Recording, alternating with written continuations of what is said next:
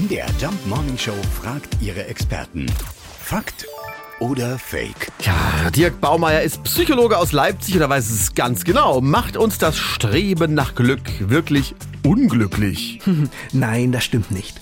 Zwar wird immer wieder behauptet, dass es uns unter Stress oder gar Zeitdruck setzen würde, ständig dem Glück hinterherzulaufen. Ja, als Psychologen sehen wir aber, dass Menschen durchaus nach Glück streben sollten, um dadurch schrittweise die bewusste Wahrnehmung für schöne Momente zu schärfen. Ja, wer sich diesem Ziel nicht stellt, neigt viel eher dazu, eigene Unzufriedenheiten mit dem vermeintlich besseren Alltag der anderen zu vergleichen, was ja geeignet ist, dem Leben den Stempel des Unbehaglichen aufzudrücken.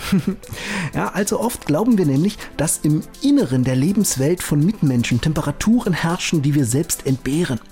Ja, wir meinen, andere leisteten sich quasi ein Leben in den psychologischen Tropen, während wir selbst uns auf Permafrost mit bestenfalls kurzem Sommer eingerichtet haben.